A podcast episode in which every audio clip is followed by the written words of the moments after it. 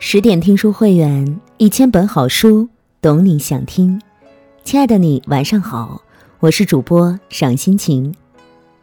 今天我们要分享的文章是明朝最飒的女人，她是唯一女将军，七十岁还在为国征战。当说到历史上的女英雄，你会想到谁呢？也许是代父从军的花木兰，也许是临危受命的樊梨花。令人惋惜的是，这些为人熟知的巾帼，要么是活在文学中，如花木兰；要么是活在野史中，如樊梨花，都带有一点虚构成分。但是有一位奇女子，她轰轰烈烈的一生，清清楚楚地书写在了正史中，却鲜为人知。在五千年的历史中，她是唯一一位列入正史的女将军。在男尊女卑的明朝，她与其夫君被人称为梁玉夫妇，她便是秦良玉。打破常规的女人才能活出自我。几千年来，无数女性就乖乖把自己限定在标配的模式里，从咿呀学语、闺阁小姐。到为人妻、为人母，他们都活成了社会期待看到的样子。那些指点江山、驰骋沙场的事，似乎都与他们绝缘。但秦良玉偏偏不选择社会已设定的培养女子模式，全然按照自己的心思去生活。自小，她就跟其他闺阁小姐学的东西不一样，别人学的是绣花、诗词歌赋。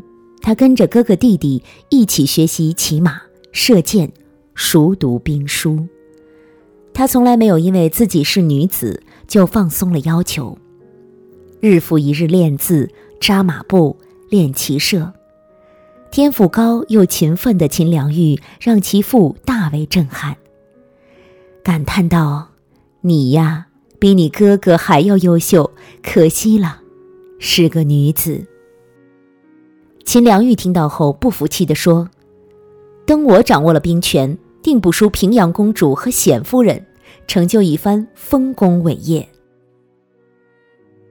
由此可见，他从来不把未来的自己设定在小户小院中当个贤妻良母，而是向往沙场作战，与男子共同奋勇杀敌。后来的历史证明，他果真不辜负自己。刚嫁为人妇，秦良玉便跟随丈夫马千成征战沙场。一五九九年，杨应龙与当地九个苗人部族叛乱，马千成奉命镇压。在世人眼里，女人天生就是柔弱的象征，可是秦良玉却展现了强大的一面。她本可以待在家中静听战事消息，但她主动请缨，奔赴刀光剑影的战场。披上铠甲，拿起长枪，他骑着一匹桃花马，出现在烟与火的世界中。他奋勇杀敌，表现的比一般男子还要出色。放眼望去，尸横遍野，一袭战袍已被鲜血染红。那是他第一次上战场，便生擒了叛军首领杨应龙。此战之后，朝廷颁奖给他们夫妻俩。秦良玉的女将军名号由此传开，大家都认为秦良玉的功劳很大，说是战功第一也不为过。社会的固有认知算啥？一旦束缚住了自己，那就打破它，因为自己的人生谁说了都不算，只有自己说了才算。这样的女子不仅是当时世人的偶像，也是后人敬仰的对象。清醒的女人才能活出昂扬的人生。打完仗后，秦良玉没有居功自傲，依旧勤勤恳恳与丈夫练兵，保护石柱百姓的安定。其夫马千成因不擅长官场巴结，被上级领导诬陷，降罪入狱，结果死在了狱中。中年丧夫的秦良玉面临着巨大的悲痛。她没有了丈夫，只有一个尚不知事的小孩儿。以后的她，该何去何从呢？在三从四德的封建时代，大多数女子可能会像《红楼梦》中的李纨，选择漫长的守寡生涯，如槁木死灰般浑浑噩噩地过一辈子。然而，历史中的秦良玉并不过这样浑噩的人生，她以清醒的态度审视自己的人生下半场该如何度过。在痛苦之后，她做出了决定，她选择上报朝廷。说自己接任丈夫的爵位，管理苗族，保境安民。由于他们的儿子马祥林还小，丈夫爵位暂时也无人接替，而秦良玉此前的战场经验也取得了朝廷信任，因此皇帝同意了他的请求。秦良玉成为了明朝第一位女将领，带领百杆兵，开始了轰轰烈烈的下半生。李纨是更多古代女性的缩影，她们和秦良玉同为寡妇，却过着完全不同的人生。哪种人生更具有价值、更精彩，不言而喻。清醒的女人总是能够把握大局、认清形势。石柱多山少平原，是少数民族聚居地，民风彪悍。而此时大明正值多事之秋，秦良玉清楚意识到。四海多故，是柱借楚前之交，不可无备。于是秦良玉加强对军队的训练，尤其是他悉心组建的那支百杆兵，在后来发挥了极大的作用，成为明末著名的三大兵种之一。果然，时隔不久，大明天下多处爆发了农民起义，而北方的满洲军更是虎视眈眈，整个国家处于兵荒马乱中。秦良玉正是靠着这支百杆兵种保家卫国，抵御外敌入侵，立下了不朽功勋。心怀天下的女人最大气，心中有千军万马，比华丽的小情调更动人。这便是秦良玉的大气。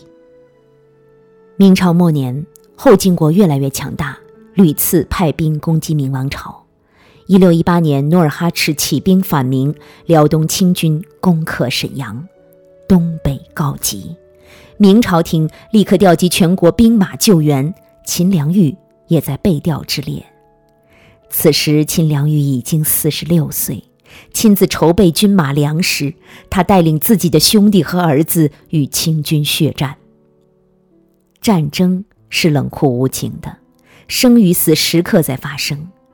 在这场与清军交战中，哥哥秦邦平力战而死，弟弟秦民平也身受重伤。秦良玉顾不得悲伤，亲率精兵三千，奋力抵抗，斩杀了数千敌兵。所向披靡的清军这才知道，明朝廷还有这样一支勇悍的部队。战争仍在继续，死亡仍在周围。一六四二年的那场战争，他失去了自己最亲爱的儿子马祥林，坚守襄阳，城破后不幸殉国。死前，他给母亲秦良玉写信道：“儿是与襄阳共存亡，愿大人勿以儿安危为念。”而秦良玉的回信只有一句：“好，好。”真无儿。对于一个母亲，儿子的死是多么锥心的痛苦；但对于一个心怀大义的母亲，她为儿子战死沙场而骄傲。在一次又一次的战争中，一个又一个亲人离他而去，他为此付出了太多。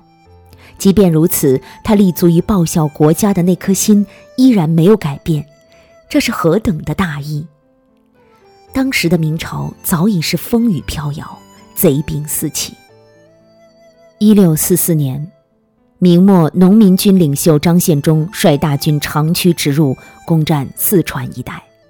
此时，已过花甲之年的秦良玉支援平叛，最终寡不敌众，全军溃败。这是秦良玉戎马生涯中的第一次惨败。整个四川都被攻占后，秦良玉慷慨激昂地对手下说：“我凭着一个妇人身份，承受国家恩典二十多年，现在不幸到了这种地步，又哪敢在晚年投降逆贼呢？于是秦良玉退居石柱，并规定，有谁敢投降贼人的，满门抄斩，绝不宽恕。后来贼军到处贿赂招抚官员，唯独没有赶到石柱去的，无论是农民军领袖张献忠，还是清军。秦良玉留在历史里的最后身影，是他以七十多岁的高龄为明朝守住万寿山。一生忠名，未曾改变。明朝廷封她为忠贞侯，完全彰显了这位女将军不屈的民族气节以及赫赫功勋。冰心先生对秦良玉很是崇拜，他说：“有谁像秦良玉一样，一生的精神都拿来放在安内攘外、剿贼御侮上面呢？”他一生为国家奋斗，为民族牺牲。秦良玉这种心怀天下、忠君爱国的胸怀，是超越古今的。崇祯帝称赞秦良玉：“世间多少奇男子，谁肯沙场万里行？”是啊，在冷兵器时代，以血肉和刀剑拼杀的那个战场，是许多男子都会畏惧的世界。然而，秦良玉骑着一匹桃花马，冲锋陷阵，血战沙场，同那个时代最杰出的男人一样，封侯拜将。他本来可以选择安稳的日子，这种人生于女子而言触手可及，但他还是选择奋力一争，即便他知道在沙场中充满了许多危险，在未知的路上充满荆棘。最终，他活出了历史上前无古人的传奇人生，活成了自己。秦良玉正是秦良玉，而不是马夫人。女性害怕血腥场面，遇到战争只会走开，但真的是这样吗？四百年前的秦良玉用其戎马一生告诉我们：性别不是边界线，偏见才是。女子也可以成为女将军，驰骋疆场，血战山河，保家卫国。愿每一个女人都能活出自我，拥有滚烫的人生。更多美文，请继续关注十点读书，也欢迎把我们推荐给你的朋友和家人，让我们一起在阅读里成为更好的自己。我是赏心情，我在美丽的渤海之滨，山东龙口，向您道声晚安，晚安喽！用我的声音让您安静而丰盈。